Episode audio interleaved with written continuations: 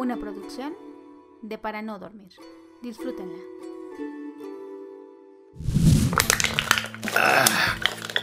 Esas mis preciosas chiquibandas.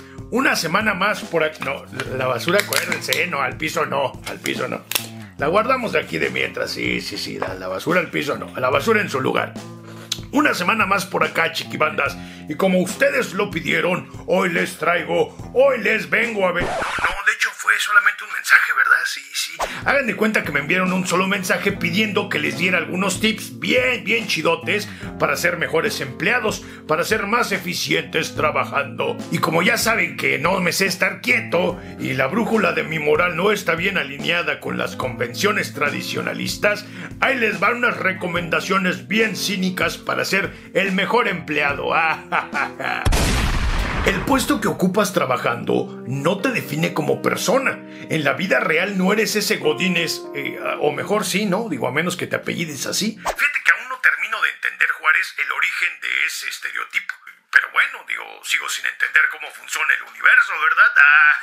Ah, No eres ese capitán, no eres ese supervisor, gerente o director. No hay motivo por el cual tengas que cargar con ese título cuando únicamente es una jerarquía piramidal según la cadena de mando en la institución en la que te desempeñas. Fuera de cualquier empresa eres las decisiones que tomas, eres tu nombre, eres tus gustos, eres tu razonamiento, no ese puesto que fríamente una empresa te ha colgado.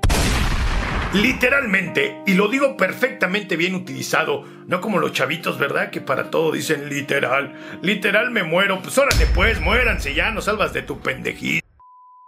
Literalmente es imposible dar más del 100%. El 100% lo es todo. Quitémonos esos estúpidos modismos que no hacen sino mermar el intelecto. Esas frases intentan ser motivadoras, pero en realidad no son sino una forma de abuso, de explotación, que por su uso cotidiano pues ya lo hemos normalizado. Si esa expresión fuera válida, tendríamos dos vertientes. Por un lado, que se eliminaran los tabuladores salariales para que se pague según el esfuerzo y proactividad de cada individuo. Y no se le pagaría el 100% de su sueldo, sino más, ¿no? Quieren dar el 110%. Órale, pues págame 110% de mi esfuerzo, pinches pendejos. Por otro lado, redefinir el estatuto de los porcentajes para ampliar el rango y que sea coherente dar más del 100% del que todos hablan. Pinches mamadas, ¿no? Lo peor de todo es que aún hay gente que se lo cree y lo repite hasta por el cu. No todos somos líderes, así que dejen de estar repitiendo esas frases huecas que ya nos tienen hartísimo. Eres un líder nato. Curso para despertar tu líder que llevas dentro. Cómo ser un líder en tres simples pasos. Cómo cogerme a la esposa de mi jefe. Ah, ese sí me interesa. Ese sí me interesa. Banda, seamos realistas, ya sea por la convivencia con la sociedad, por el adoctrinamiento de los medios, por la educación que recibimos y más factores propios y externos, no todos podemos ni queremos ser líderes. Algunos simplemente nacimos para seguir órdenes y otros nacimos para darlas. No es algo nuevo, se ha visto desde el origen de los tiempos, así que si aún eres subordinado y eres feliz o estás satisfecho por ello, eso está a toda madre. Las ambiciones en la vida, créeme, no siempre son materiales. Al momento en que una empresa te emplea, alquilas tu cuerpo, tu tiempo y tu mente, única y exclusivamente por el tiempo que se define en tu contrato, no más, no menos. Si tu hora de entrada es a las 9, pues a las 9 debes de estar en tu estación de trabajo, no después, mucho menos antes. Y lo mismo con la hora de salida, puntualmente a la hora que se indica. Dar más tiempo de tu vida a un empleo es el peor error que podrás cometer, pues jamás, nunca nadie te lo agradecerá ni lo recompensará, salvo que te paguen las horas extras conforme a lo que indique la ley. Levantar la voz por la injusticia, malos tratos o inconformidades es el derecho que tienes no solo como trabajador, sino como individuo, como persona, y que lamentablemente no las empresas, ¿eh? no, no, no, sino los jefes, ojo, no líderes, ¿eh? no, no, no, jefes con base a amenazas y miedo es que intentan acallarte. Recuerda que un individuo pensante, que cuestiona, que muestra inconformidades, es un individuo altamente peligroso, pues pones en riesgo el status quo, yendo contra el sistema, que sin importar qué tan sucio o corrupto esté, lo mejor siempre será no menearle.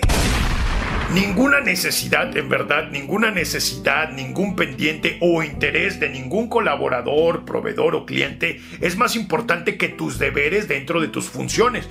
Pero sobre todo, ninguna de ellas debe repercutir en tu tiempo libre, ya sea en tu horario de comida, en tu tiempo fuera de la empresa. Eso, eso es explotación. Una variante del abuso laboral, regresando a lo mismo, no des más de lo que te piden porque tal vez lo hagas por iniciativa y eso está súper chingón pero con el tiempo lo sentirán como una obligación y el único chingado serás tú. Los intereses de las empresas son fríos y eso está bien, pues para que una empresa sea sustentable debe generar ganancias. De lo contrario se va a la quiebra. Por ende, ellos no verán nombres, necesidades o sentimientos de los empleados. No les interesa el tiempo que hayas dedicado a tal o cual labor, no les importan tus sueños, no son tu familia, en verdad. Únicamente usan esos eufemismos para tener el control de los empleados y fortalecer su cínico sentido de pertenencia. Recuerda que el jinete acaricia al caballo para montarlo. Ya verás que a la primera de cambios todo puede derrumbarse. Y muchos lo vivieron en esta pandemia. Tu verdadera familia está allá afuera y ellos incondicionalmente te apoyarán en los momentos buenos, los malos. Así que no los descuides. Ningún empleo es más importante que tú y los tuyos. Tu dignidad vale más que cualquier sueldo. Me ha tocado ver a cada pelele que con tal de tener esa o aquella jerarquía en una empresa o recibir mayores beneficios, incluso tener contento a su jefe, se dejan humillar, sobajar por sus jefes directos, les tratan peor que porquería, se vuelven unos lamezuelas sin vida, sin tiempo, sin sueños y al final ¿qué creen? cuando les dan una patada en el culo, no son sino los pendejos esos. Y ojo, está súper chingón trabajar duro, esforzarte, ponerte metas, pero jamás, en verdad, jamás permitas que para lograr esas metas o para tener contento a tal o cual sujeto, te vuelvan su perra. Entiendo que para todo hay su tiempo y difícilmente un trabajo será divertido. Y sí los hay, pero en su mayoría se te paga por la responsabilidad del cargo, por las funciones que desempeñas o por el conocimiento que puedas aportar a la gestión. Pero si estás en un sitio donde no te sientes cómodo, donde todo se te restringe, donde hay regaños por todo, donde más que galardonarte o reconozcan tu esfuerzo y logros, y en cambio exhiben tus fallas o fracasos por lo más mínimo que sean, debo decirte que estás en el lugar equivocado. Te aseguro que lo que sabes, lo que haces será bien reconocido en cualquier otro sitio. La mejor manera de estar el día en tus funciones es mediante una autogestión pero no te diré la estupidez más común de échale ganas. No, no, no. Lo ideal es aterrizar dentro de tus procesos lo que pueda tener una mayor ponderación, ya sea que trabajes por objetivos o con base a eficiencias medibles.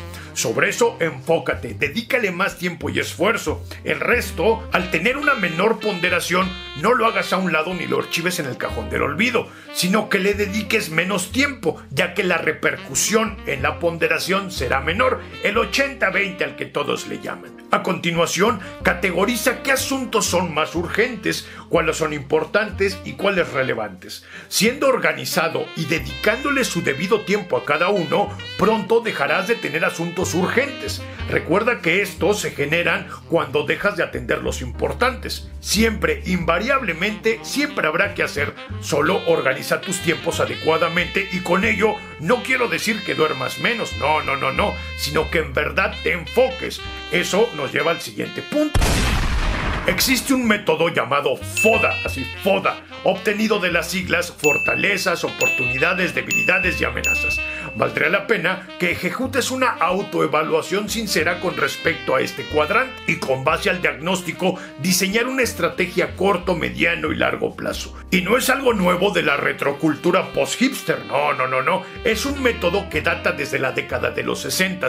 Con esto podrás identificar problemas, prever escenarios, predecir complicaciones, observar soluciones y visualizar puntos débiles para transformarlos en fortalezas y oportunidades. Con esto evaluarán su estado actual y calcularán escenarios que puedan entorpecer tu desarrollo.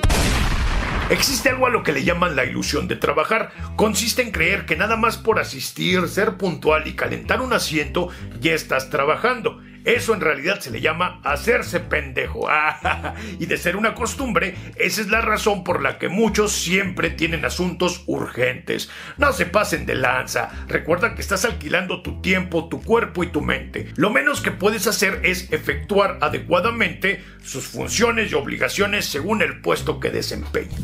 Pues listo, chiquibandas, ahí están las recomendaciones cínicas. Y recuerda, chiquibandas, que no nacieron para ser peones, no nacieron para trabajar toda la vida y sacrificarse y ser unos mártires. No, no, no, chiquibandas, que hagamos a un lado porque justamente, justamente debido a esa sumisión es por lo que siguen trapeando el suelo las empresas con los empleados. Por el miedo de decir que allá afuera hay más gente que pueda hacer tu trabajo.